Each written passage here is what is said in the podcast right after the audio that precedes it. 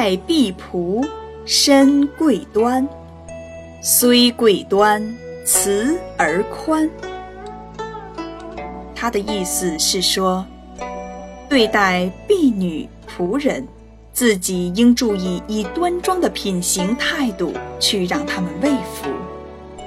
虽然如此，还需要注意分寸，要显得你仁慈宽厚，没有看不起他们。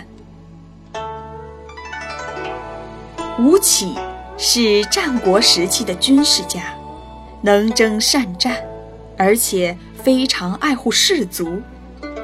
有一次，一名士兵脚上生疮化了脓，吴起为了使这名士兵能够快点好起来，就亲自用嘴给他吸脓疮。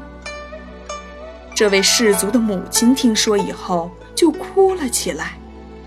别人问他为什么哭，他说：“我的丈夫。”就曾让吴起将军吸吮过脚上的脓疮，结果他在战场上英勇杀敌，战不选种，战死了。我儿子现在又这样，恐怕离战死不远了。